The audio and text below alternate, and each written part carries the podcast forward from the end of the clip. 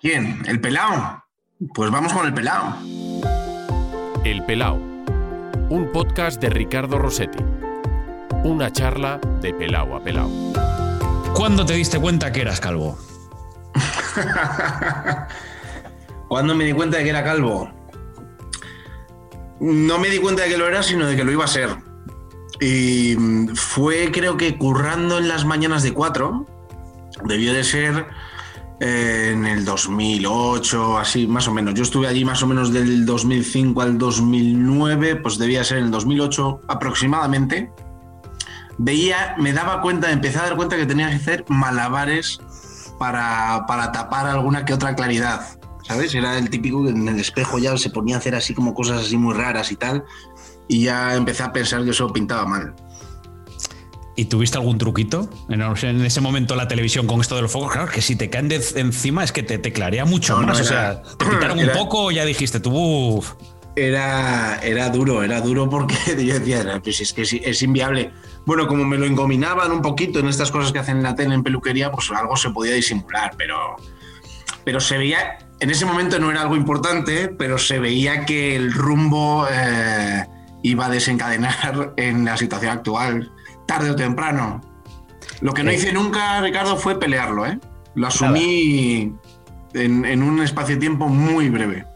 Em, cuando veías o cuando ves las fotos estas que tenías con un melenón, porque te- tú tenías melenón, o sea, ¿te, reconoces? Yo, yo- yo tenía una coleta por aquí, por aquí, por la mitad de la espalda, ¿eh? Madre mía. Y una coleta tremenda. Y cuando le enseñas esa foto a alguien que te conoce ahora, eh, o cuando tú te ves en esas fotos, ¿te reconoces? Sí, sí, me reconozco porque, porque claro, porque me acuerdo mucho. Es que, mira, tengo aquí el móvil al lado, te puedo enseñar alguna que, que te, vamos, te vuelves loco, ¿eh? Unas pelambreras tremendas. Yo aparte, em, yo en, en el colegio yo era muy orejón. Tenía el tamaño de oreja que tengo ahora con 40 tacos, lo tenía con 10 años. Con lo cual intentaba dejarme el pelo largo para taparme Para las orejas. Claro. Oye, y, Y, y era una, y mi madre, por ejemplo, lo detestaba. Mi madre siempre quería que fuese con el pelo corto. Pero nada, no lo conseguía porque yo tenía mi reticencia a lo, a lo de las orejas, obviamente. Pero mi madre, en cuanto, en cuanto podía, me rapaba la cabeza. Debía ser una premonición. eh, ¿y tú cuándo cogiste la maquinilla? Porque hay un momento en el que dices tú, pa'lante, maquinilla. Pronto, ¿Cuándo fue? pronto, es que es lo que te digo, pronto, no, no, no, no lo llevé demasiado mal. Nunca intenté tomarme medicamentos para, para frenar la caída. Eh, es más, te puedo contar una anécdota que ya, pues fíjate, más o menos en esa época, ya ser 2009, 2000, perdóname que es que estoy buscándolo No, en la no foto que te quiero enseñar.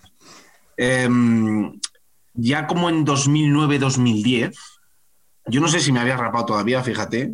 Me suena que sí, pero no, no, no te quiero mentir. Em, tuve una oferta de una clínica de implante en España para eh, hacerme el implante, obviamente gratis, y utilizar mi imagen para comercializar con ella y tal. Y me negué. ¿Pero No, te, te- te negaste por principios o te negaste por.? Hombre, mira, es que he preguntado y es que, mira, tal y como voy a quedar, eh, es que no va a merecer la pena. No, no, no, no, no. Me dio como, uf, no sé, como una mezcla entre- No sé, no quería entrar en eso. La verdad, yo creo, y quizás que ya me había rapado, no me vi mal. Eh, igual me había rapado la primera vez, no me vi mal y dije, "Pf, no, pereza ahora, los, los injertos, pincharte, no sé qué, tal. Nada. Yo ahora, hay, hay poca gente que se lo cree, pero yo es que si pudiera dejarme el pelo largo, yo creo que no lo haría. Te lo digo en serio. eh, Yo, la, la gente eso no, no, no lo valora, pero a mí, me da- yo no sé tú, macho, pero a mí me parece que esto es de una comodidad tremenda. Sí, sí, sí, eso es verdad. Yo, yo creo que eh, a veces vas de manera más moderada, primero al 4, luego al 3, luego al 2, y Sí. con el paso del tiempo dices, tú tenía que ir al 1 directamente. Porque tú cada, claro, sí. cada cuando te Yo, por ejemplo, lo que no hago, no sé si lo haces tú, tú, tú, te- tú tiras de cuchilla o de maquinilla. No, maquinilla. Maquinilla. Todo lo que da la maquinilla. Yo también. Cada también, Pero es el 0,8 me parece o así, ¿no? No lo sé, es, es utilizar la maquinilla, mira, no la tengo ahora a mano, pero es utilizar la maquinilla, quitarle las púas y, y tal y como, tal y como va. Igual. Eh, ¿Y tú cada Igual. cuánto lo haces? Porque yo lo hago cada tres días. Cada cinco así más o menos, soy más perezoso. No, bueno, también es verdad que yo hago coincidir con el partido. Es decir, tengo un partido, esa mañana yo me, me, me rapo. Tengo. Esa Sí. ma- mañana. Pues a mí con las teles, claro, pero al final. Ya, pero pues, tú vas todos los días a la tele, macho. Es que Claro, coño, tú cada pero día bueno, tienes pues, uno. pues cuando veas que, pues, a ver, intento, es verdad que claro, como estamos como estamos, cuando te lo dejas un pe- o sea, cuando Es que te se dejas nota. ir a afeitar una semana, a mí ya voy a maquillaje y me dice, joder, qué largo tienes el pelo. Y digo, sí, sí, sí, desde luego, vamos, unas cosas para hacerme trenzas. Eh, esta pregunta es muy seria. ¿Usas champú? No, Directamente. no, no, no, no, no, no, para nada, gel. O sea, Gel. lo mismo el cuerpo en la cabeza. ¿Champú Directamente. para qué? Pero si el champú es para el pelo. No creas, eh, fíjate, yo le pregunté esto a Ramiro Fernández, que es eh, eh, el único Sí, sí, peluquero que ha pasado por aquí. Le Bueno, conozco, le conozco a Ramiro, sí. Es que Pero Ramiro, ¿por qué ha pasado por aquí si tiene pelo? Porque era mi Como peluquero. experto. Porque era mi peluquero. Era peluquero tuyo. Ah, bueno, Era el mío. claro. Claro, claro. Yo iba, yo iba a la Claro. peluquería de Ramiro de no sé qué. Entonces le, la- le- le. ¿cuándo, cuándo te diste cuenta de que yo era calvo? Esa fue su primera pregunta. Y me decía, oye, es que el pH, la piel es diferente, el champú hay que utilizar uno neutro. No creas, ¿eh? todo tiene su Pues historia. ¿eh? fíjate que yo le conocí en alguna cena de la federación y yo creo que él también me, me mandaba algún producto en su día para, para intentar cuidar el, el cabello. Pero Claro. no, no, no. ¿Y él que dice? ¿Que eh, a pesar de estar como estamos hay que usar champú? Sí, sí, sí, sí, sí. Que hay que cuidar ¿Oh? el, el- el- el cuero cabelludo, que hay que cuidarlo, que hay que mantener. la- bueno, pues ese, que, que es una piel diferente, que es. Y la verdad es que parte de razón no le falta, en el sentido de que cuando llega el verano, nosotros por aquí tenemos que tener cuidado hasta para salir por la calle, que, que- que si no quemamos rápido. Pero bueno, ya. A ver, oh, madre mía. Sí, sí, sí, sí. yo. Sí, sí, sí. Estas las he visto porque son fáciles de reconocer en, en- Google Maps. Tú pones Gonzalo. Miró y sale rápido. Por cierto, Gonzalo Miró, muy buenas. Bienvenido al Pelao. ¿Qué tal? ¿Cómo estás? Yo estoy encantado. Muy feliz. Nos ha, contento. nos- ha costado hacer esta entrevista, ¿eh? La gente a lo mejor no lo sabe, pero nos ha costado al Yo- final buscar huecos en la agenda, ¿eh? Fíjate, yo, Ricardo, tengo, tengo a casi todas las personas de producción de los programas desquiciadas conmigo, porque soy incapaz de ir Me lo cerrando- creo. Sí, sí, no, y, y lo entiendo, siempre pido disculpas por ello, pero yo vivo muy al día, muy, voy haciendo la agenda semana a semana, ya, ya, me parece... ¿Eh? Que ya te semana cuesta a semana semana a ya me semana. cuesta. Porque, porque, bueno, al final, cuando, cuando colaboras en tantos sitios y son de diferentes horas y cada semana te los van variando, porque hay. Yo no tengo días fijos en ningún sitio. Entonces, al final, ir cerrando cosas con el compromiso de no cambiar. Lo que no me gusta es cambiarlas. O sea, si me comprometo contigo a hacerlo un día, Sí. no, no me gusta decir, oye, luego te lo cambio a otro. Sí. Entonces, con lo cual siempre voy esperando, voy esperando a que se me vaya cerrando la agenda y por eso siempre lo hago tan complicado. Yo pido disculpas por ello, a ti el Nada, primero, hombre. pero, pero, pero no eres, eh, no eres No único, soy el único. desquiciado con, con mi agenda, te lo garantizo. Claro, pero luego es que eh, eh, yo te iba llamando, oye, a ver si lo podemos hacer para, para este día, a ver si para este mes, y para este, claro, decía, no, espera, tal. no, Oye, y luego que mi agenda también es complicada, que entre tanto viaje, tanto partido a veces había que cuadrar y no coincidimos, pero bueno, que, que estoy encantado de que al final Ah, ya, hayamos no, pues sí, me apetecía, si siempre te había dicho que sí, macho, Sí. Y, yo- y luego uno digo, "Joder, este se va a pensar que no quiero hacerlo. pero- pero es no, que- fíjate, no, lo que pasa es que al final, los primeros mensajes, cuando tardas un poco y tal, y decía, bueno, a lo mejor esto no le gusta, el tema del tal, porque ya sabes que cada uno es muy especial. Me he encontrado con gente que no le gusta el tema de- de- del pelo y dice, entrevistar por ser calvo, no, no, y, y al final no, no ha pasado. Yo lo ¿eh? llevo con una dignidad eh, absoluta. Pero es que me pasa, para que, no, para que veas que es una cosa común y que la gente se pueda dar cuenta del desastre que soy, ahora mismo he visto que tengo 102 WhatsApp sin abrir. Sin O sea abrir. que- Oye, pareces lama ahora que con, con el sí, fallecimiento sí, de su madre, con toda El la otro día dijo que que le ha- 1800 mensajes o así, ¿no? Bueno, pero al final eso significa que, que- que la gente quiere estar en contacto contigo, ¿no? Porque al final es esto, lo de las nuevas tecnologías a veces nos, nos acercan a mucha gente, a lo mejor nos alejan de lo que tenemos más cerca, pero eso también notas el, el cariño que está pendiente ahí y esos 102 mensajes que son de, de que ha ganado el Atleti, de acuérdate de esto, oye, llámame. O de, o de mi cumpleaños, que fue en Todavía, febrero. todavía. Sí. ¿No has Es que contestado? soy, a- soy muy desastre. A ver, asumo las consecuencias de mis actos. Quiero decir, que cuando la gente se harta y, de repente me quiere mandar a freír puñetas, pues obviamente lo entiendo y no me queda otra que pedir disculpas y invitar una cerveza. ¿Qué voy a hacer? ¿Sabes, ¿Sabes una cosa? Me estoy acordando ahora de, una persona que tú y yo, bueno, evidentemente que yo conocía, evidentemente, pero un amigo común que teníamos, que no era otro que, que metió Gaspar, que ahora mismo en esta situación te hubiese mandado un mensaje, te hubiese llamado para decirte, no sé, a lo mejor te lo ha dicho en su día, ¿eh? De, ¿qué pasa? Estás cambiando de amigos, ya no quieres saber nada más de mí. Era una frase muy suya cuando no podía hablar con alguien. Sí, sí, pero, pero es que él también lo ha sufrido, y sus hijas, y, Bea y Adela lo han sufrido, y si es que no, no hay excepción. No hay excepción, se me van acumulando, se me van acumulando y de repente digo, sí, sí, tengo que contestar. Pero fíjate, me pasa lo mismo en redes sociales, en Instagram igual. Cuelgo una foto y soy, soy tan cateto que en vez de ir contestando a los mensajes que me van mandando al momento, digo, no, a ver si luego me siento un rato y ya los contesto todos del tirón. Y no. Pero claro, pero ese momento no llega. Y entonces al final van pasando fotos y digo, joder, mancho, no interactúo con nadie, tío, qué tío tan desagradable. Es verdad, a veces, a veces eso pasa. Claro, es, ¿Qué es lo que tiene estar? Que si a lo mejor Twitter, que si Instagram, que si no sé qué tal. Y luego, claro, que tu, tu vida. Es que, ¿en cuántos programas estás, Gonzalo? ¿A cuántas, ¿A cuántas producciones tienes locas? ¿A cuántas producciones? A unas cuantas, a unas cuantas. Son en es que entre televisión, radio, mira, prensa escrita son los únicos que me llevan a rajatabla.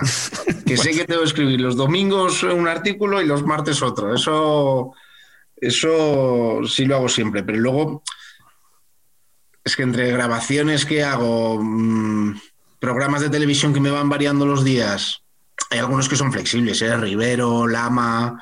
Eh, Varela, Ortega, yo creo que ellos más o menos, si yo les pido algún día en concreto, me lo, me lo aceptan. Luego es verdad que soy. Luego, y te cuento la siguiente, que ya es de morirse.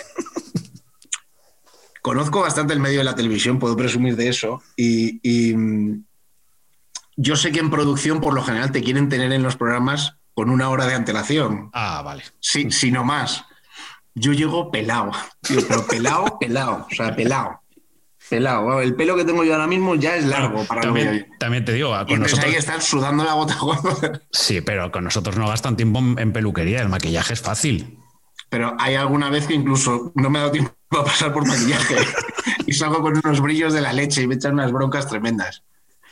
Pero bueno, pero bueno, en fin, veo que estoy dando una imagen de mí, de mí mismo. No, bastante no eh, te voy a decir una cosa. Hay mucha gente seguro que es así, que se ve hasta identificada contigo. Si es que además es lo bueno de eh, exponer tus defectos, que es que a veces. Que sí, que sí, oye. Tú ves la imagen en la tele, ves la imagen en Instagram y te parecen las vidas idílicas. No, es que para llegar aquí a. El primer, paso, el primer paso es asumirlo, ¿eh? Sí, sí, sí. El primer paso es asumirlo. Es que estoy.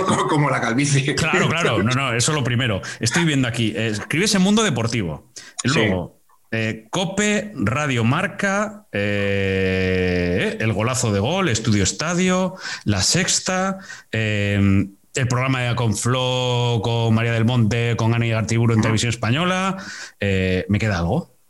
Sí, la hora de la 1 por las mañanas. la hora de la 1, sí, es verdad que Borja Terán pasó por aquí hace poco. Mira, y con ah, otro de los nuestros. Otro, otro, otro del club, otro del club. Muy, muy simpático, una charla muy, muy guay la que quedó. Escribo en La Razón también. En La Razón, es verdad. ¿Y qué me queda? ¿Sabes lo que voy a hacer ahora mismo para que me salgan todos? Voy a llamar a la libreta de Bangal, que seguro que los tiene todos apuntados. sí, ese me tiene tremendamente fichado. Sí. Me tiene tremendamente. Yo, yo no le conozco, ¿eh? no, le conozco personalmente. Eh, yo entiendo que a mí me da bastantes bofetadas, pero me imagino que, que la intención de su blog es esa pero la gente me habla, la gente que le conoce me habla bien de él, pero yo no, es que no tengo el gusto. Yo, tengo buena relación con él. De hecho, el, lunes, si no cambia nada, el lunes estaré con él en, la sección que tiene de, Radio Marca, pero ahí podíais encontraros algún lunes, ¿no? Porque él va todos los lunes ahora. ¿Tú qué imagen tienes de él? Que ni siquiera yo no le pongo cara y, yo no suelo los lunes, la verdad. ¿Y qué, imagen tienes de él? De, un tipo que a los contertulios o los tertulianos debe, con, las opiniones eh, recopila un, poco todo y saca, saca ahí sus facturillas. Que esto, esto a alguno no le sienta nada bien. Hacer como una propia crítica del, periodismo, ¿no? Más o menos. Bueno, yo, eso se ha hecho ya en televisión, parodiado, ¿no? Lo han hecho algunos programas. Pues tendrá su público. Yo creo que lo que ha hecho bien de manera inteligente es hacerse un perfil y, y explotarlo. me imagino, me imagino que él entenderá también las consecuencias que tiene mm, ponerte a la mitad de la profesión en contra, digo yo, ¿no? Sí, hombre, bueno, hay gente, hay, gente que. Porque eso, eso, nos sienta muy allá. Yo, yo he de reconocer que tengo la espalda bastante ancha, ¿eh? Yo, yo, Richie, yo, yo he recibido críticas desde hace muchos, desde casi de toda la vida. Yo desde que tengo recuerdo eh, me han dado bastante, ya sea haciendo una cosa o la otra. Y, aprendí desde hace muchos años que no puedes, que es imposible contentar a todo el mundo. O sea, da igual lo que hagas, que alguien te va a criticar. Yo recuerdo, pongo un ejemplo que es que, si te acuerdas cuando, cuando hubo las inundaciones en Mallorca, que Rafa Nadal salió a ayudar. Correcto. Y hasta le dieron bofetadas por hacerlo porque lo que quería era salir en la foto y presumir y tal. Cuando era todo lo contrario. Pero da igual, o sea, es que quiero decir que, al final siempre va a haber alguien que, tenga la capacidad o que tenga la intención de querer hacerte daño. Pero depende el, daño que te hagan depende de, uno mismo, yo creo que más que del, del otro, ¿no? Sobre todo cuando es gente que no conoces. Pero bueno, yo entiendo que me da bofetadas, pero, pero en el fondo su crítica es que yo tengo mucha presencia en los medios y eso no, no está Bueno, y que, yo creo que, que, lo hace con, una crítica eh, o, con, unos comentarios, diría que hasta jocosos, ¿no? Que, que lo toma de, buen humor, ¿no? Yo no he visto comentarios hirientes, es verdad. Ahí está otro programa, por cierto, este lo sacará. Porque dirá, otro programa donde sale Gonzalo Miró, pues aquí tiene otro hace bien, hace bien. Oye, si, si al final es su curro, ¿no? Estar pendiente. Ahora, me parece un poco estresante tener que estar pendiente permanentemente de la presencia en los medios de cualquiera que, tenga un hueco, ¿no? Bueno, oye, pues si le va bien, bienvenido sea. Yo ya, te digo, yo no le conozco, no te voy a decir que me sienta bien lo que hace, lo asumo, pero es que tengo amigos en común que me han hablado bien de él. Ya. Pero bueno, tampoco. Eh, diría que con todo lo que haces, eh, y ya que está tan de moda, no sé si te vas a hacer Twitch, pero es lo que te queda.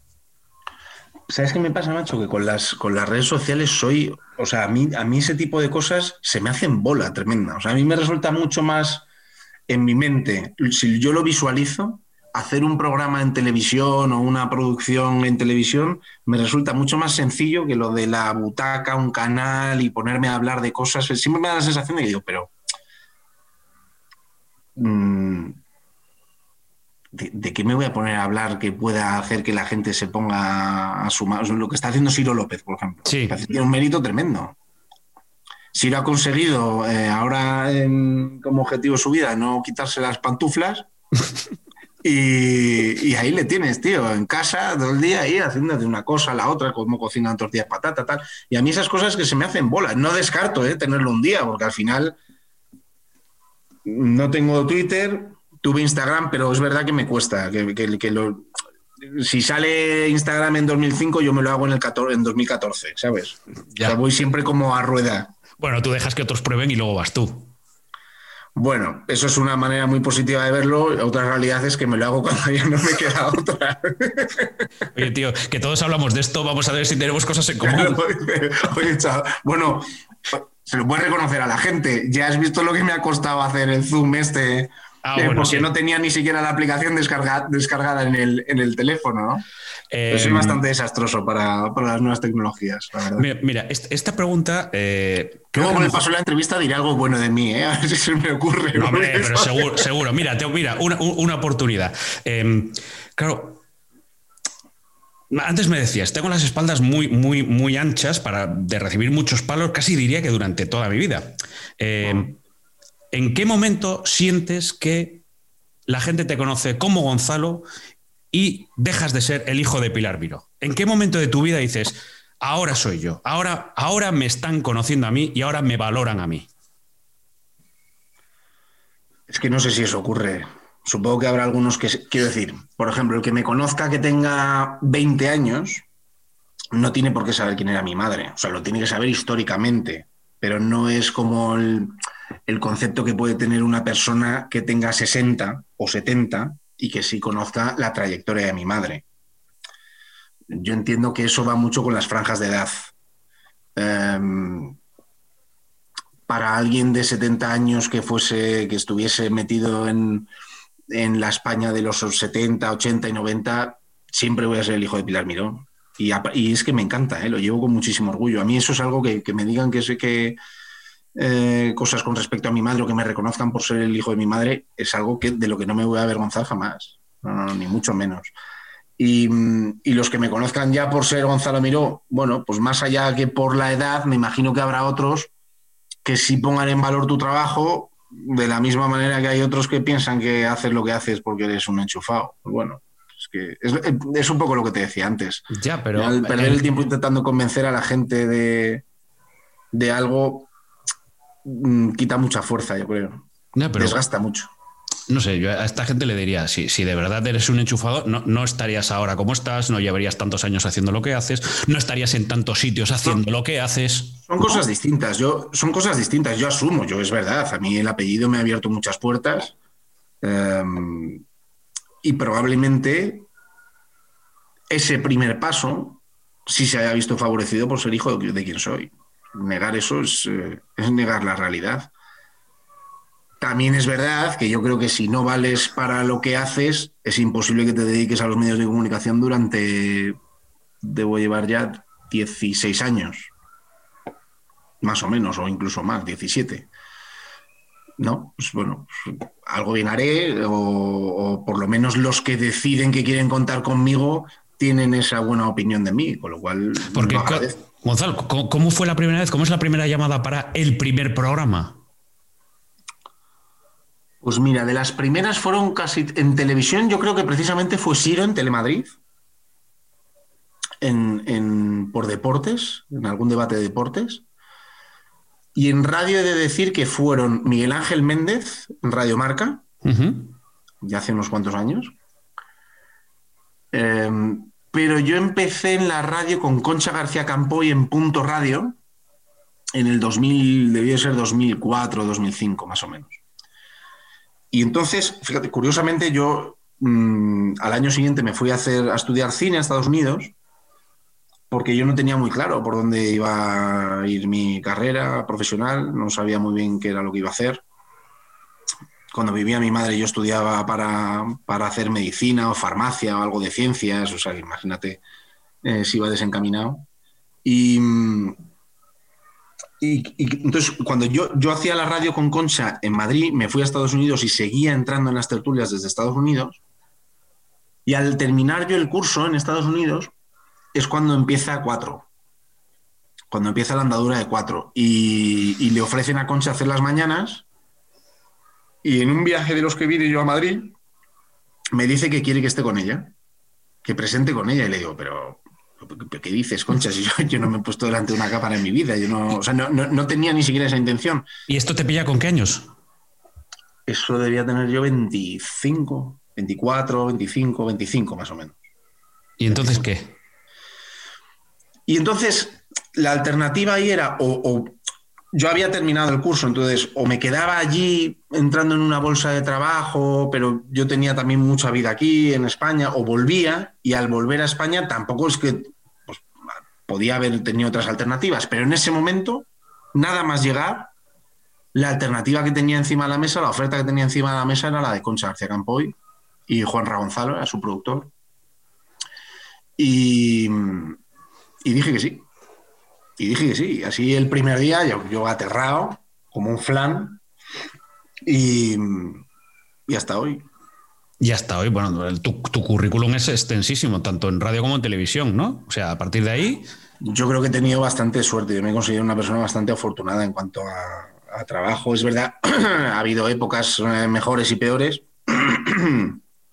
pero, pero sí he tenido, he tenido bastante suerte. Yo creo que he trabajado con gente bastante válida. Em, gente muy buena que ha decidido contar conmigo, al que se lo agradezco. Mm. Yo en ese sentido, Ricardo, la verdad que, no, puedo tener una sola queja. Es verdad que, cuando yo mm, tenía mucha presencia en, la prensa del corazón, mm, digamos que intenté desaparecer radicalmente de todo aquello para ganar cierta credibilidad en otro sentido. Me daba la sensación de que, de que, al menos para mí en ese momento, no eran muy compatibles las dos cosas. Em, ¿Cómo es que te persigan los periodistas, que estén pendientes de, tu pareja en ese momento, de si estás, si no estás? depende, de, depende de la cantidad. Yo hoy en día, mm, si me pasa de vez en cuando, pues lo asumo con naturalidad y, no le doy más importancia. Pero es verdad que yo he vivido épocas bastante heavy, bastante complicadas. Em, con, artimañas eh, no siempre demasiado, demasiado legales, por así decirlo. A mí me han hecho varias judiadas y eso al final te provoca que le cojas cierta manía a los medios, que te quieras defender de una manera complicada porque no se puede, es muy difícil defenderte de eso. Yo he tenido dos pleitos, he llegado al constitucional con dos demandas, eh, me ha costado también alguna enemistad con, con algunos medios. Yo creo que, por ejemplo, esa imagen de la que hablabas antes de Gonzalo Miró, Pilar Miró, el hijo de Pilar Miró, mm, yo creo que esa imagen a mí también me perjudicó mucho porque mm, siempre se intenta sacar ese momento en el que uno ha estallado, en el que uno tiene mala cara, en el que uno está enfadado. Y eso al final cala. Eran programas que se veían mucho. Yo, por ejemplo, eh, cada vez que alguien me conoce me dice, oye, pues no me esperaba que fueses así cachondo y con sentido del humor y tal. Y yo me sorprendo, yo he sido así toda la vida. Digo, pero eso es inevitablemente porque, porque me habrán sacado y me habrán visto o habrán vendido una imagen mía que no se correspondía demasiado con la realidad. Porque al final, claro, es que tú conoces los medios de esa parte, que es una parte, como dices, que de vivir momentos muy desagradables, pero claro, conoces también la tele por dentro. A veces sabes, no te voy a decir los programas en los que estás, pero sabes que hay programas, cómo se va moviendo ese mundo para buscar esas imágenes. Sí, lo que pasa que había un, perdón, había una época, si tú recuerdas, que eh, la, parrilla televisiva la copaba casi toda la prensa del corazón. Casi toda, desde la mañana, la tarde, la noche, o sea, prácticamente toda. Y es verdad que se movía mucho dinero en, ese sentido. Eh, hasta tal punto que a mí, cuando me perseguían coches de prensa por la calle, mm, ya te dabas cuenta de que incluso algunos otros eran freelance o gente que se, que se, que se sumaba porque pensaba que podía sacarse un dinero. De hecho, yo recuerdo a mí unas vacaciones con una pareja de entonces en las que hice todo lo posible porque nadie se enterase de dónde iba, eh, cambiando de coche, saliendo en unos maleteros, yendo a otra ciudad, alquilando un coche para que, no, para que nadie te pueda seguir yendo a la ciudad a la que finalmente vas, unas cosas tremendas, ¿no? Y, y recuerdo que a la vuelta fuimos portada de una revista. Y había sido un turista. había sido un turista que estaba en luna de miel, llevaba su camarita y lo vio, y luego ya, y luego encima fue a los programas contando cómo lo había hecho. Y dice, no, pues yo tenía un contacto en, mi primo, trabajaba en no sé qué, tal igual, no sé qué, y lo vendí, tal igual. Entonces compensaba, como no había ningún límite a ese tipo de cosas, Hoy con las redes sociales, imagínate. Pero entonces es verdad que yo, yo, yo fui a los juzgados, pero porque pensaba que me tenía que defender de alguna manera. Pero eso es verdad que te genera varios enemigos. Lo conozco, conozco ese mundo. No siempre lo entiendo, ¿eh? porque yo creo que no debería valer todo. Eh, hombre, ahora... A todo hay que ponerle cierto límite lo que pasa es que cuando ya entras en esa batalla y hay gente que está dispuesta a bajar al barro, mm, los que no bajan normalmente pierden. ¿Se, ha acabado ese mundo para ti? ¿O, de vez en cuando tienes a alguien que te persigue, que te hace fotos, te ves en las, eh, revistas?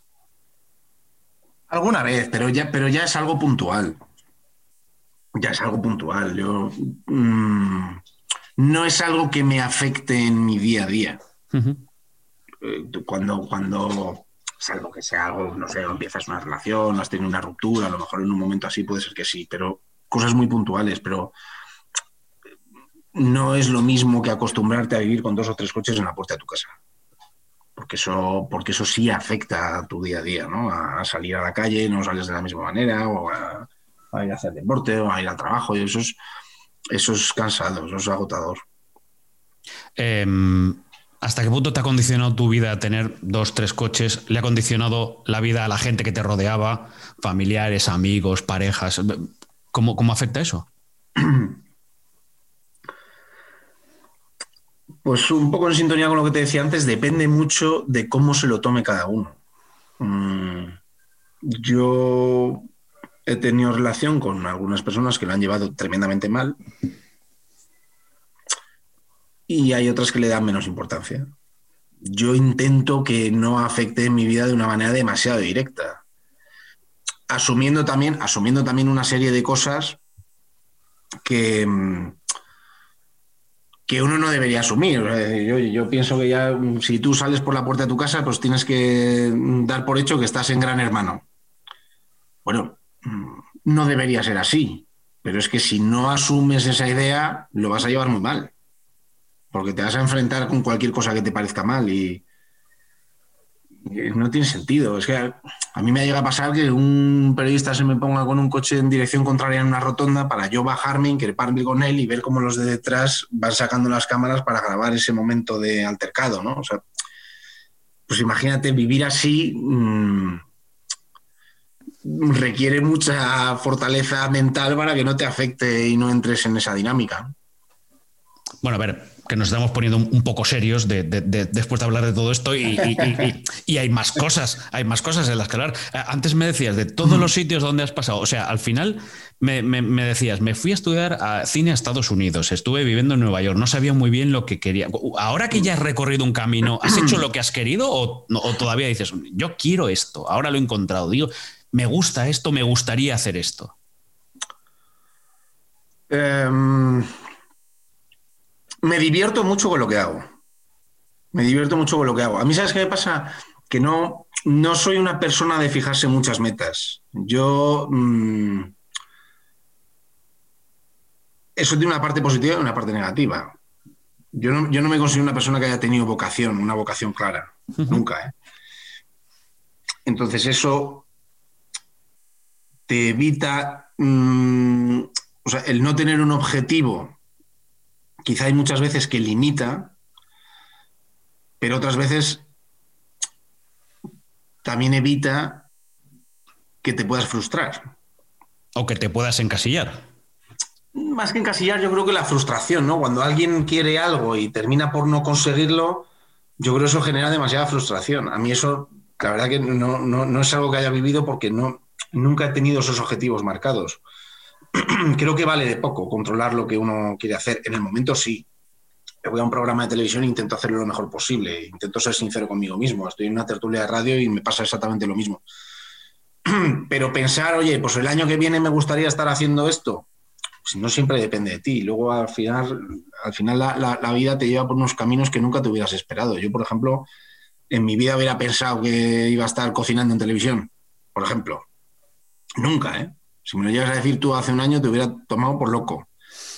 Y oye, pues mira, al final lo hice, me divertí, me lo pasé como un enano, disfruté muchísimo el camino y no se me dio del todo mal. A ver, bueno, de aquí, de aquí, de aquí yo tengo varias cosas que preguntar. yo no me creo que después de ver cómo te viene el programa, que tú no supieses hacer un huevo, no supieses freír un huevo. Esto yo no me lo creo. Yo, yo hay una cosa, de verdad, o sea, eh, eh, obviamente no eres el único entiendo, porque yo luego viendo el programa digo, entiendo que la gente a lo mejor pueda pensar el primer día que, les he metido un gol por la escuadra. Ha sido allí de víctima decir, yo y mira dónde te has plantado. Pero luego mi reflexión es, ¿pero para qué? ¿Para qué voy a contar yo semejante trola? O sea, eso a mí, ¿qué me beneficia? Decir que no sé cocinar, sí sé cocinar. Bueno, pero porque si caes eh, al primero, al segundo, al tercero. Bueno, mira, es que yo no sabía, ya llegó al tercero de tal, pero. Mira, yo me puse a dar clases particulares intensas 10 días antes del programa. Aterrado. Porque es verdad que mi miedo era no irme el primero. ¿no? Yo creo que es el miedo que tenemos todos cuando entramos allí.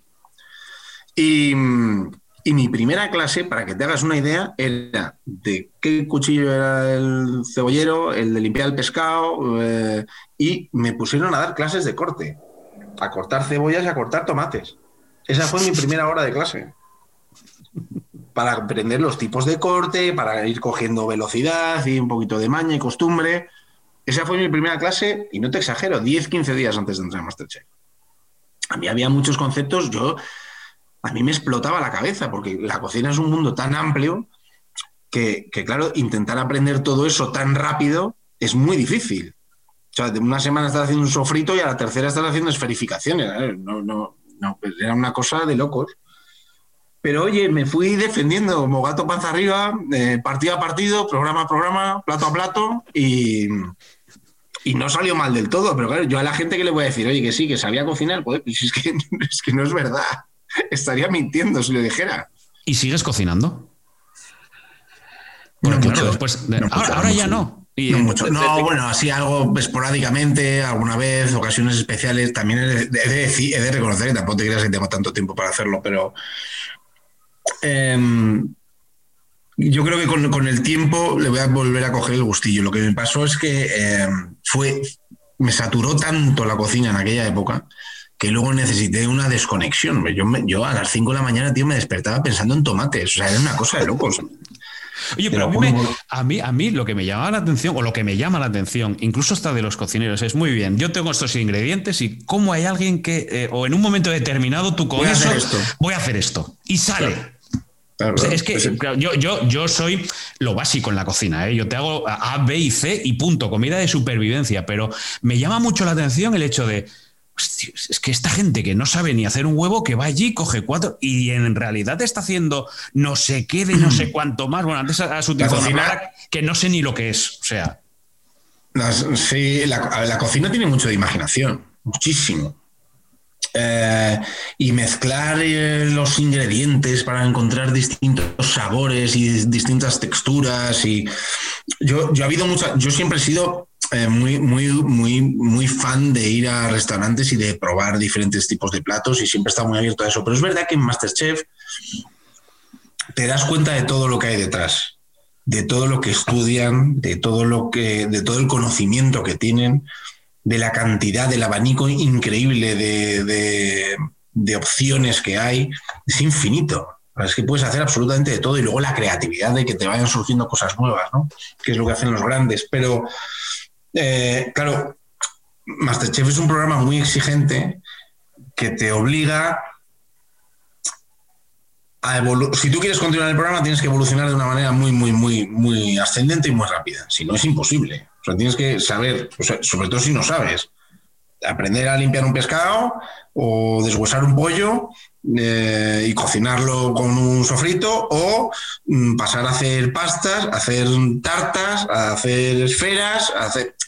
Claro, entonces es muy difícil. Entonces son tantos conceptos nuevos en tan poco tiempo para alguien sin práctica que yo, yo por ejemplo en aquella época yo dormía pero no descansaba no descansaba, porque yo no desconectaba de la cocina, estaba permanentemente, tenía algo de la cosa. O de repente, yendo a plato, decía cómo era la mezcla esta para esta masa, no sé qué, tío, tal, tal, aquí era un de azúcar, no sé qué, ¿sabes? Era una cosa de locos. De locos. Entonces, claro, al terminar, tienes un síndrome de Estocolmo un tanto peligroso, porque al día siguiente de ser, de ser eliminado, digo, hostia, mañana tengo que cocinar no tengo nada que aprenderme. O sea, ya se ha acabado. O sea, de la noche a la mañana, después de esos tres meses tan intensos, al día siguiente de repente ya no tienes por qué tocar una sartén. Oye, ¿cuál sería el plato más complicado que podrías llegar a hacer? O el que te parece a ti más complicado que sabes hacer. Mañana tienes una, o el fin de semana tienes una cena en casa, invitas, bueno, invitas, eh, las medidas restrictivas que a nadie se le vaya, pero bueno, en condiciones normales, sin pandemia. Mañana tienes una cena en casa y de voy a preparar esto. No sabría si. a ver, cuando te, cuando te pones a hacerlo y haces algo varias veces, deja de ser complicado. ¿eh? es una, cuestión de, es una cuestión de maña. Yo recuerdo un plato con el que gané el pin que al principio, antes de hacerlo, pensaba que iba a ser imposible y luego cuando lo haces varias veces, no te resulta complicado. Las esferificaciones, que es lo que me decías antes. Eso es, es que yo, vamos, eh, cuando me lo ¿qué será eso? Claro, no, entonces, y eso encima requiere de técnicas eh, y mezclas con productos químicos. O sea, es, claro, yo a priori cuando escuchaba eso, digo, yo no voy a hacer esferas ni loco. Hubo una prueba en un exterior en Barcelona, precisamente, en las Ramblas, que tuve que hacer 200 esferificaciones. Solo 200. Entonces, claro, lo que al principio hace, o sea, un mes antes, ya lo veía como decir, bueno, a mí cuando me toquen hacer esferas estoy fuera Luego de repente ya, pues obviamente, cuando en esa misma prueba en cuatro horas había hecho ya 168, pues las últimas 32, tío, te, que te salen solas. pues, o sea, que es, es, como todo, es una cuestión de práctica. Lo que pasa que sí es verdad que, que claro, cuantas más horas le eches, mejor te sale. Y yo no le había echado muchas horas hasta entonces. Ah, lo que pasa es que luego en el programa se ve cada momento, no sé, en, Riva, en Ribadesella creo que fue, bueno, y luego las discusiones en las pruebas de exteriores. A ver, tío, tú ten en cuenta que hay, hay, hay una intensidad, hay competitividad, hay muchas emociones, porque claro, porque, porque mm, tú intentas hacerlo bien y ves que no te sale, porque hay competición y ves que otro lo está haciendo mejor que tú, o porque vas pensando que, eres la hostia y te llegan los jueces y te dan un capón que te tumban al suelo.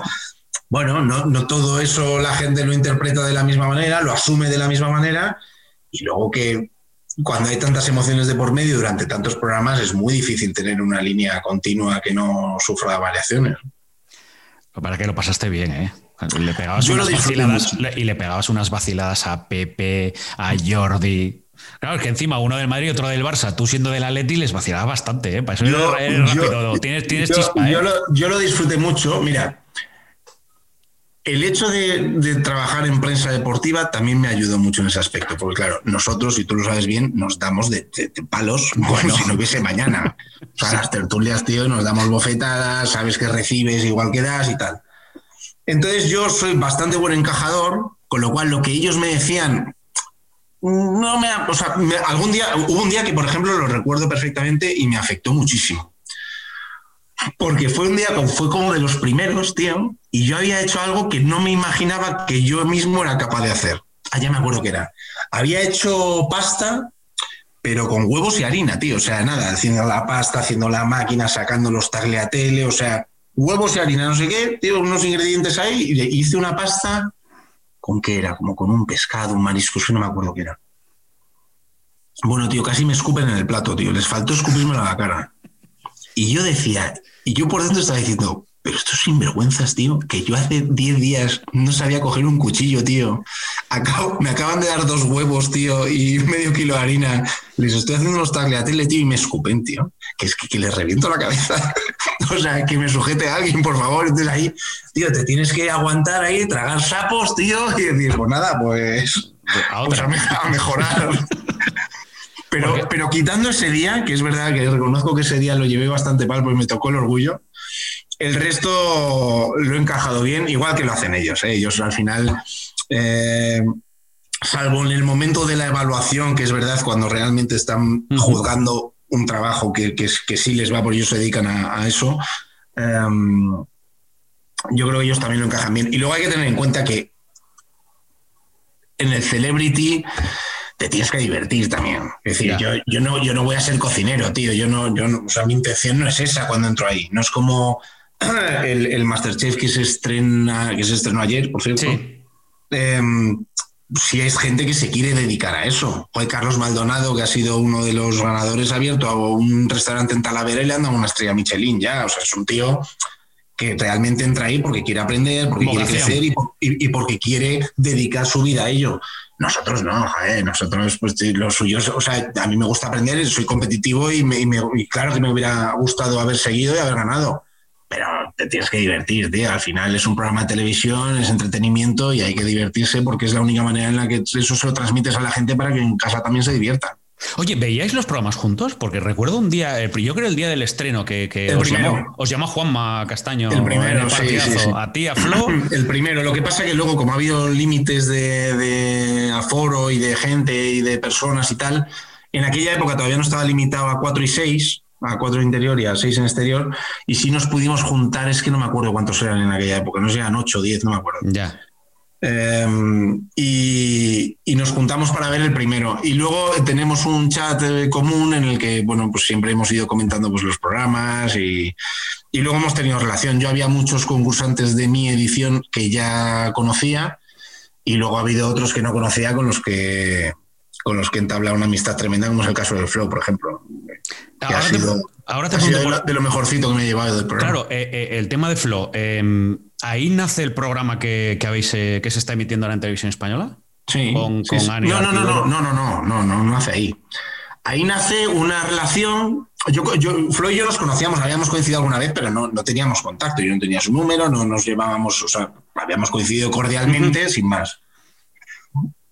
Y eh, empezamos a tener una gran conexión por sentido del humor, vacilándonos permanentemente, eh, el uno contra el otro y luego los dos juntos contra los demás. Em, y la verdad que lo, lo, entendimos los dos muy bien. Em, y luego trabajar con Flo, la verdad que es, es, es una experiencia única, porque es un tío que em, da gusto ir a trabajar. Él es muy profesional, o sea, más allá del, del, del cachondo que parece en televisión, es un tío hiper profesional en todos los sentidos, muy responsable con lo que hace, muy trabajador, pero da gusto currar con él, porque tiene sentido del humor, porque siempre tiene una sonrisa, siempre tiene algún momento, algún chascarrillo que, hace que, la cosa fluya, tío, con, una, con unas buenas vibraciones de la hostia, ¿sabes? Que no se genere mal rollo, que no. Yo creo que eso nos ayudó mucho a todos, no solo a mí, ¿eh? Cualquiera que hables con el que hables de la edición, ya sea Celia Villalobos, Ainhoa Arteta, el Perico, Flo es un tipo que tiene, que tiene un peso.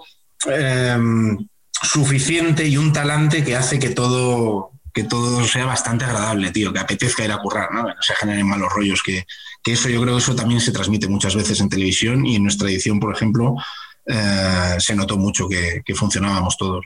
Sí, sin embargo, el buen rollo este que tenéis entre vosotros que se transmitía, luego con el tema de, de, Yoshi, la imitación de Flo, no sé si esto eh, se malinterpretó o alguien se ofendió cuando no debía, cómo se lo tomó Flo, porque claro, el programa ya estaba grabado, grabado cuando, cuando vosotros lo, visteis y claro, estalló esta historia. En ningún momento, eh, en ningún momento, digo, yo percibí, y puedo asegurar, sin miedo a equivocarme, que nadie le sentase mal lo que estaba pasando en ese plato, de todos los que estábamos allí. ¿eh? Ni los jueces, ni los cámaras, ni los, ni, los concursantes. Eh, es verdad que luego, bueno, la repercusión que tuvo eso a raíz de un artículo y en redes sociales y tal, pues eso ya es una bola que se va haciendo más grande y entiendo que que las sensibilidades de cada uno no, son controlables.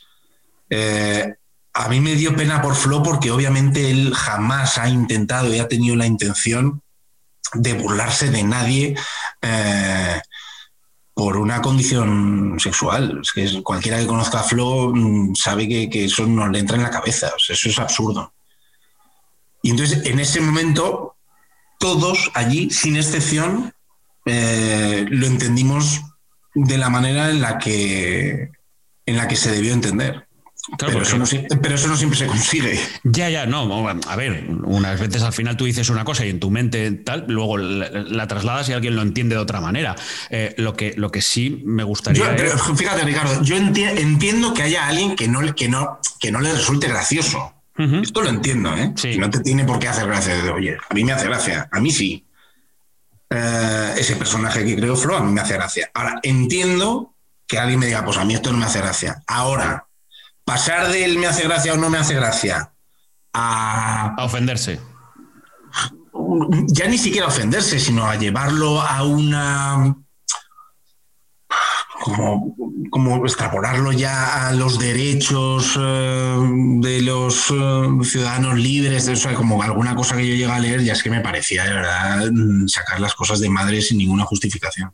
Porque fíjate, eh, a Josie yo lo conocía de diferentes apariciones en programas, pero claro, era como una aparición muy puntual yo me reí muchísimo con Josie porque me parecía un personaje de la leche. Yo no sé si él es así o televisivamente en Masterchef. no, él es así. O sea, Josie es así. Yo me he reído muchísimo con él, pero además con todas sus expresiones. yo, es que, yo es que le conocía, fíjate, yo le conocí en 2008-2009, en la época en que Cuatro emitía Supermodel. Sí. Porque él era jurado allí y pasaba luego por las mañanas y hablábamos del programa y tal. Eh, y, desde entonces tenía trato con él, no tan intenso como este. Pero es que, por ejemplo, Josie y Flo se, lleva, se llevan de cine. Josie se descojonaba con Flo. Yo recuerdo, bueno, o sea, Josie cuando se ponía Flo a imitar a Jesús Mariñas, Josie estaba desternillado en el suelo. que eso lo he visto yo, con estos ojos. Entonces, claro, mm, intentar crear ahí un, un conflicto. mm, tampoco. Es que de hecho Flo no estaba imitando a Josie. Ya. Yo creo que Flo, de hecho, la imitación que hacía era más De la que en su día ¿no? hizo de, Crispin. de- con, con Pepe Navarro. Lo del nombre Sí. era una cosa de los jueces porque, porque, como decía, porque al principio yo creo que Pepe ni siquiera tenía claro cómo llamar a Josie.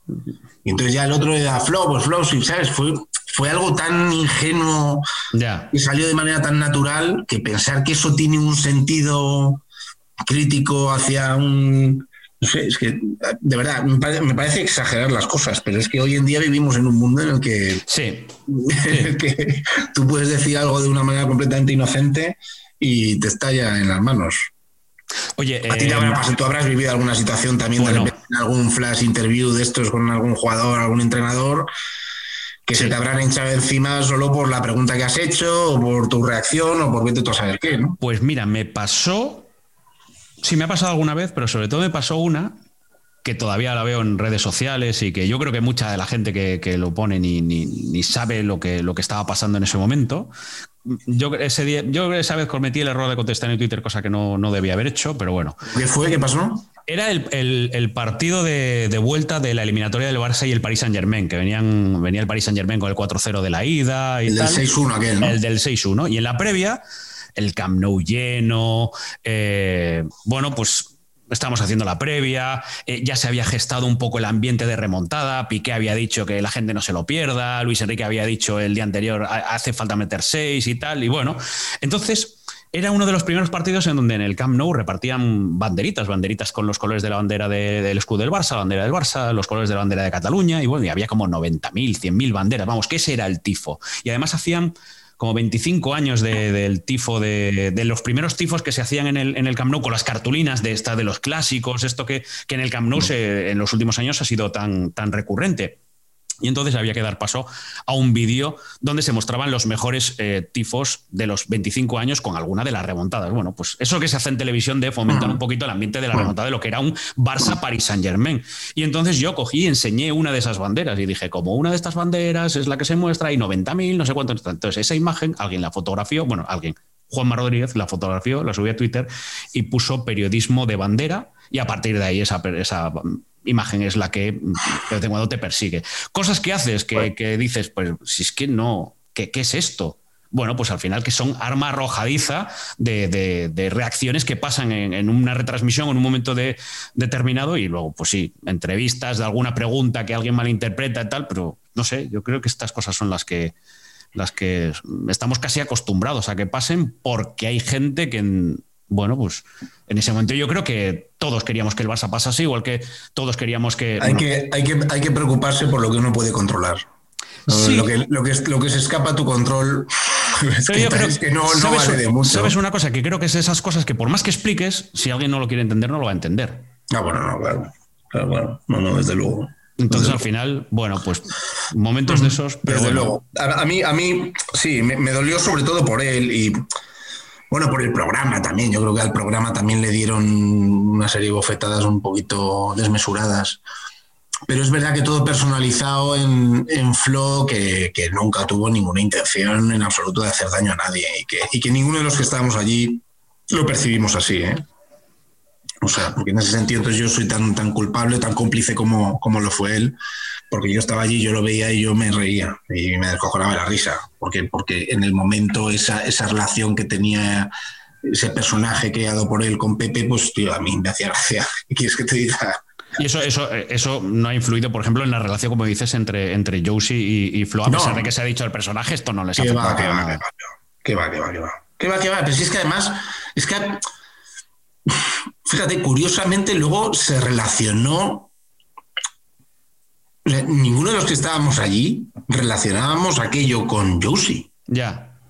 Pero sí que es verdad que desde el primer momento que, que pasó, claro, es que, insisto, esto se grabó en, en su momento, se emite meses más tarde. Además, esto cuando eh, se emitió el programa ya lo habéis terminado, ¿no, Gonzalo? Sí, nosotros grabamos en, eh, pues como fue mayo, junio, julio, y esto Justo- se justo después- en septiembre, octubre. ¿eh? Justo después de la salida del confinamiento, ¿no? Ese es uno de los primeros programas que se habrá grabado después El- del Fíjate, el confinamiento. primero que grabamos, yo creo que todavía estábamos más o menos eh, confinados, más o menos. y luego esto se emite. El primero, luego estábamos en plena desescalada, no me acuerdo ya la fase y tal, me pierdo un poco, pero más o menos. Claro, pero quiero decir que esto luego se emite cerca de las Navidades, ¿no? O sea, yo creo que se empieza a emitir mediados de diciembre. Pues son tres meses, pues mira, ahora sí, pues septiembre, octubre, por ahí. Ah, bueno, bueno, sí, pero el caso que pasa septiembre, octubre y terminar en diciembre. Desde que vosotros... Pero bueno, pero, que, pero que la sensación allí no fue lo del nombre, porque Pepe lo relacionó, sí, pero pero que en ningún momento pensamos que es que nadie, pero ni siquiera yo pensó que es que Flor está imitando a él o está riendo de él. Es que de verdad era, era desmesurado. Pasa, porque esto hoy en día pasa, pero sobre todo la magnificación de lo que ha ocurrido. Pero no sé, me pareció un tanto desmesurado. Es lo que eh. yo, yo comparto y entiendo a la gente que eso no le haga gracia. Yo esto lo entiendo perfectamente. Pero más allá de eso, Oye, ¿cómo, ¿cómo está siendo el, programa ahora con Flo, con Anne, con María del Monte? Bueno, he visto que eh, fue el primero. El primero fuisteis a ver a Pepe precisamente al, restaurante. Sí, sí, sí, sí, sí, en Castilla, sí. Eh, joder, muy divertido. La verdad que nos sentimos como unos privilegiados porque primero por poder trabajar y hacer un programa tan chulo y tan bonito y con una productora que nos ha apoyado tanto detrás, pero principalmente por poder movernos y viajar como lo estamos haciendo. Es que Mm, en un momento como el actual, en que la gente está tan hasta el gorro y hay gente pasándolo tan mal, y el que no lo está pasando mal, desde luego, está muy limitado para poder hacer las cosas que quiere hacer, pues tener el privilegio de poderte ir a grabar tres días un programa a los Pirineos y luego poderte ir a grabar un programa acá y decir, eso pues es una chulada.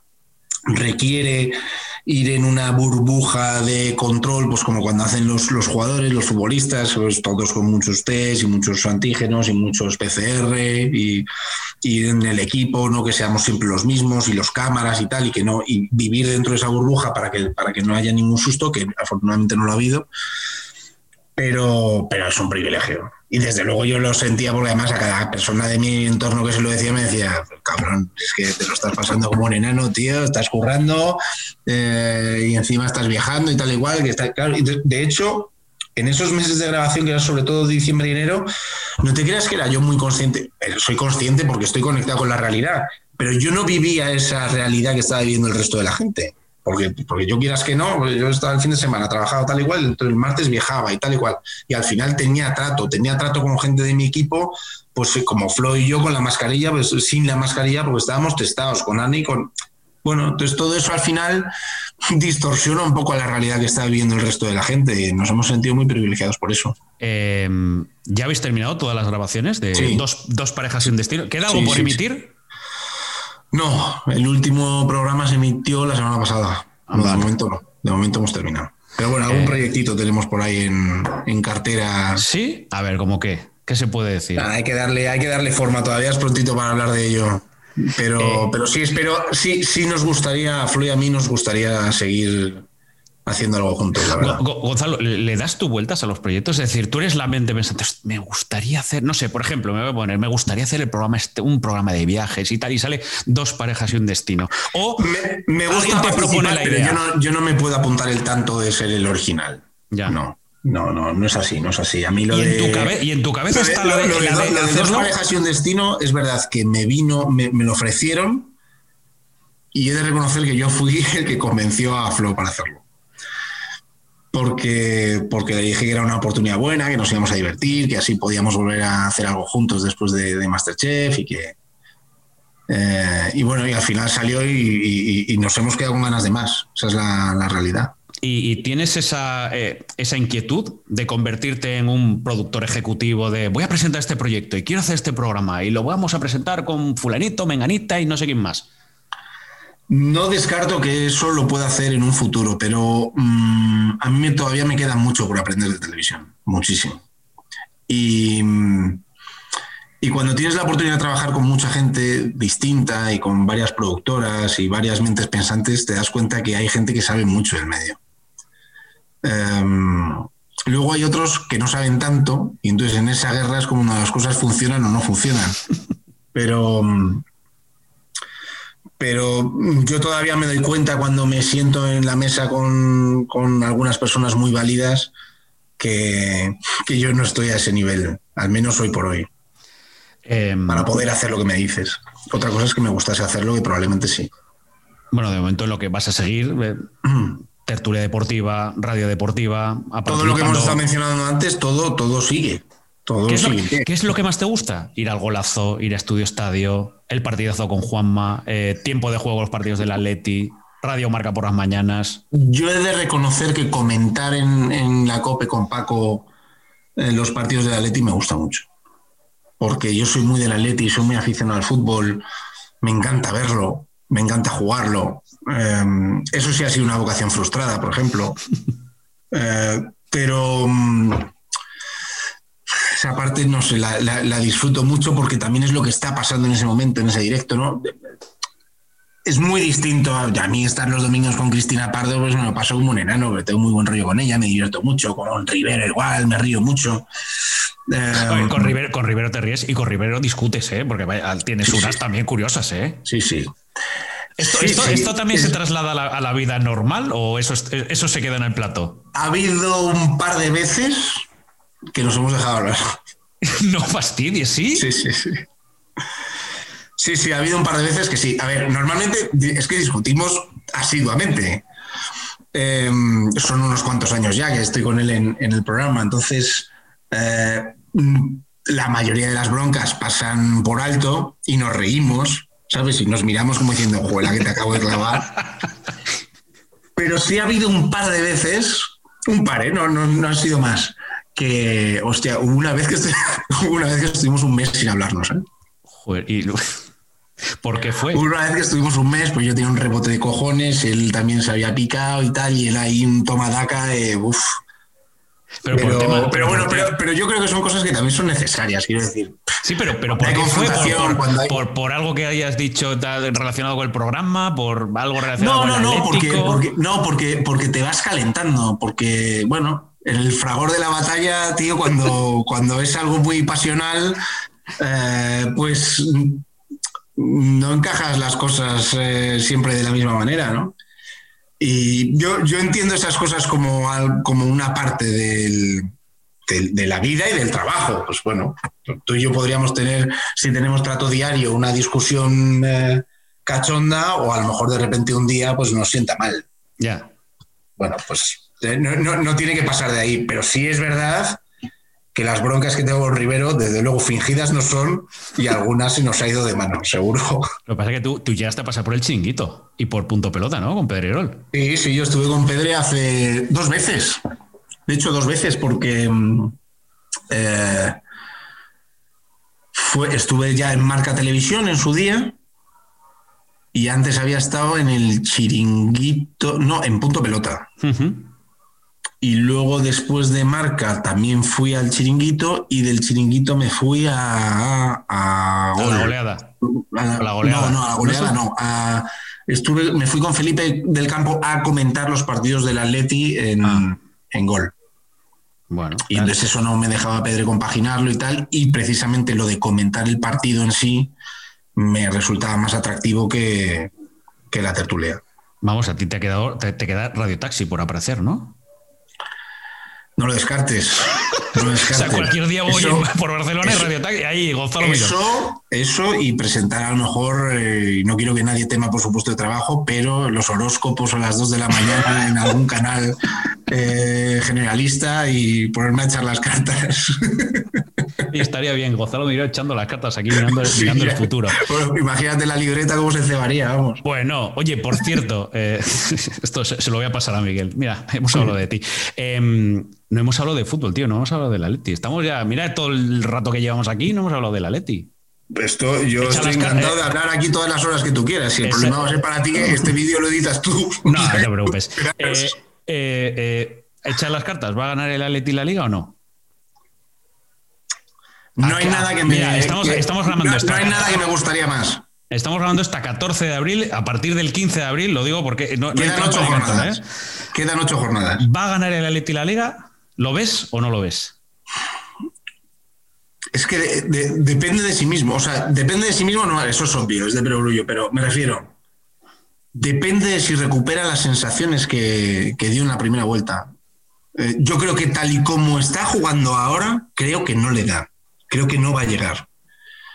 Pero yo tengo mucha confianza en esta plantilla, en este entrenador, como para encontrar ese Atlético de Madrid que hizo una primera vuelta histórica, porque es que son los mismos. O sea, eso mismo que hicieron, lo tienen que volver a hacer. Yo confío en que lo pueden hacer, confío en que sí. Creo que necesitan un par de resultados positivos para, ganar en confianza y quitarse los miedos de, la cabeza. Pero si siguen por los derroteros que llevan ahora estos últimos partidos, yo, yo es que creo que no les va a dar.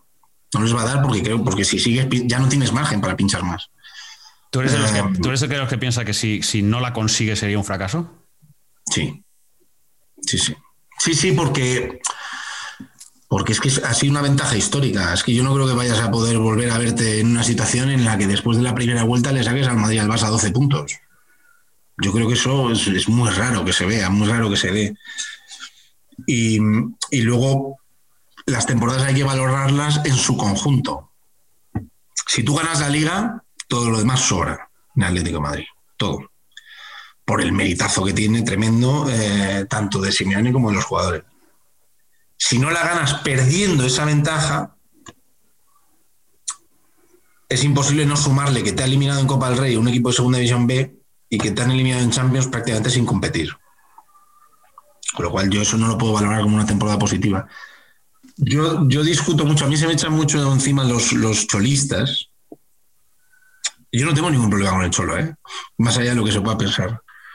Eh, yo, reconozco que el mérito que tiene Simeone de haber cogido el equipo donde lo cogió y haberlo llevado hasta donde lo ha llevado, eh, le convierte en alguien absolutamente histórico para el club.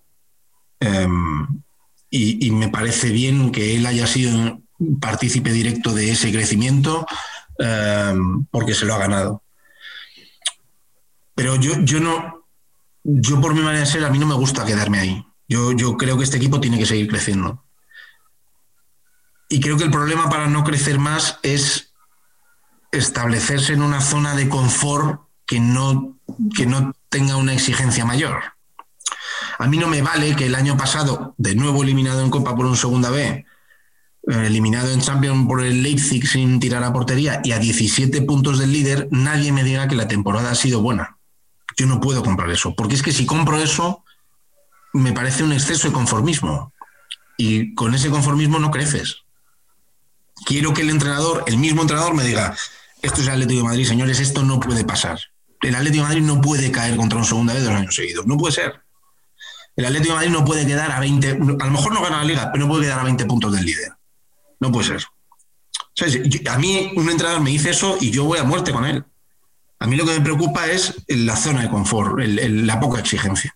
Y eso, cuando yo lo, cuento en los medios, pues hay mucha gente que cree que es una crítica feroz al Cholo y que, bueno, pues eso ya pone en duda lo que, lo que no debe. Pero es mi manera de pensar y tengo que ser honesto con eso. Sí, no, no, lo que pasa es que hay un. En torno a la figura de, Simeone, hay, hay veces que, hasta.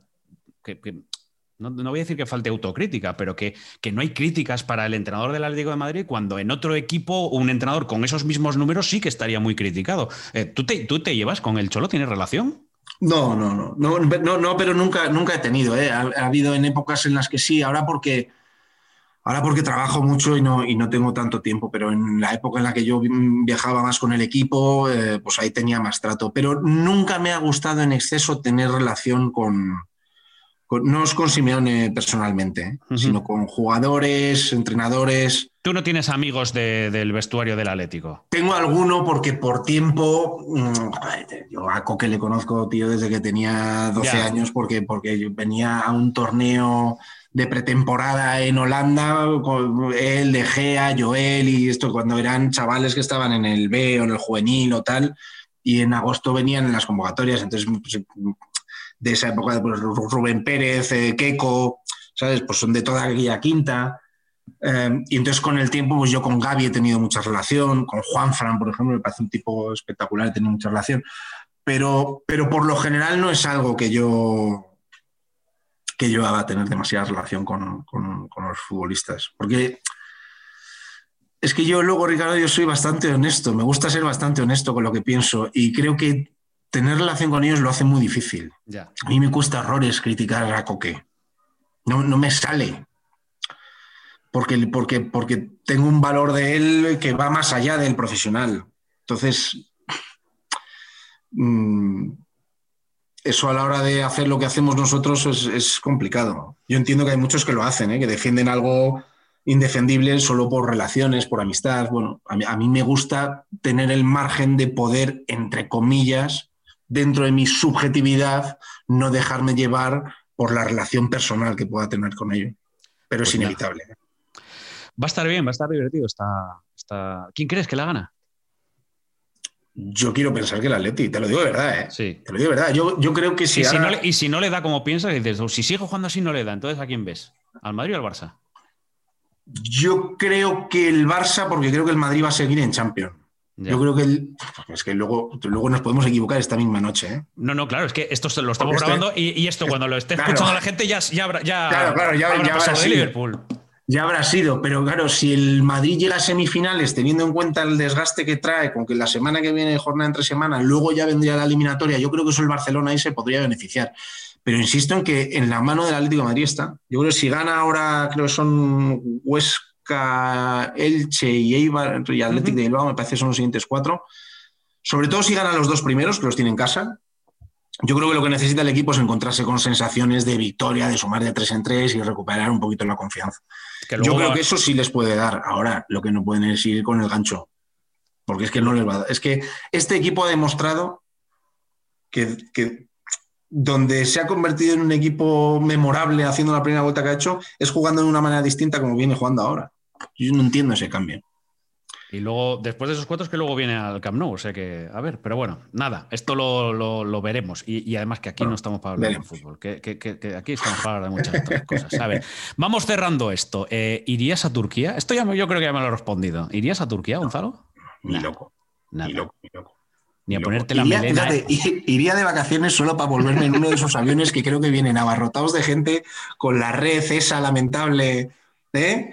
Y todas las heriditas de los puntos en la cabeza, creo que debe ser un avión de Estambul, Madrid, o bueno, o Barcelona, donde toque, creo que debe ser un show, ¿no? De la mitad ahí, todos ahí puestos en fila. es que la melena, no la echas de menos nada. ¿eh? no, nada, nada, nada, pero te lo digo de verdad, ¿eh? Te lo digo, es que en ningún momento, fíjate que tengo amigos que en su momento cuando yo estaba en la situación en la que ellos estábamos todos en una situación parecida, estaban, pues unos se tomaban una cosa para el crecepelo, otros para que no se cayera, otros para no sé qué. Tengo varios amigos, obviamente, que se han hecho, que se han hecho injertos.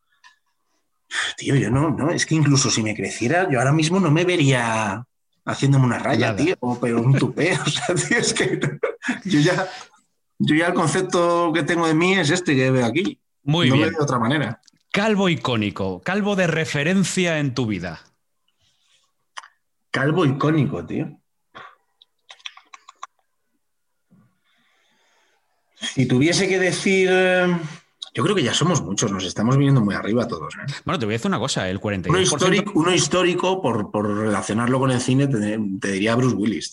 Bueno, está bien. Ah, es una buena solución. Sería Bruce Willis de, haberle visto tal, pero mira, Zidane es uno de los nuestros y lo lleva. Es que yo, te iba, yo, te iba, a decir, si fueses madridista me tiraría seguro que por Zidane. Estaba buscando ahí en el pasado atlético algún calvo de referencia y. Calvo de referencia en el Atleti. Ah, ah mira, ahora me sale. Miranda. Miranda. Eh, a mí me sale uno más vintage, fíjate. ¿Te acuerdas de Marina, aquel delantero? Sí, sí, sí, sí. sí día iba Marina, tío, sí, ahí, joder, con Marina empecé yo casi a ir al, fútbol. Pero Marina, sí, bueno, es verdad, es verdad, sí, iba, iba rapado, rapado. Sí, sí, sí. No, yo creo que era de aquella época de dejar un poquito por sí, pero se dejaba un poquito. Luego ya un poquito más tarde, pero. Pero ha habido varios. Eh, pero Miranda, sí, más reciente, ¿no? Y que. Sí. Que ha sido memorable en un equipo. El gol de la Copa. Todos los que nos ven. Por eso. de la Copa. Em, pero luego, pero hay varios. A mí me dice mucho que me parezco al de Transporter. Sí, es verdad, ahora que lo dices. Pero, sí, pero no, no, yo creo que él no termina de raparse del todo. Él también se deja aquí unas cosillas ahí, ¿no? Bueno, está bien sacar parecidos razonables. A ver, melena a la que envidiamos. a lo mejor me dices la tuya, que tenías con 20 años. Melena a la que envidiamos.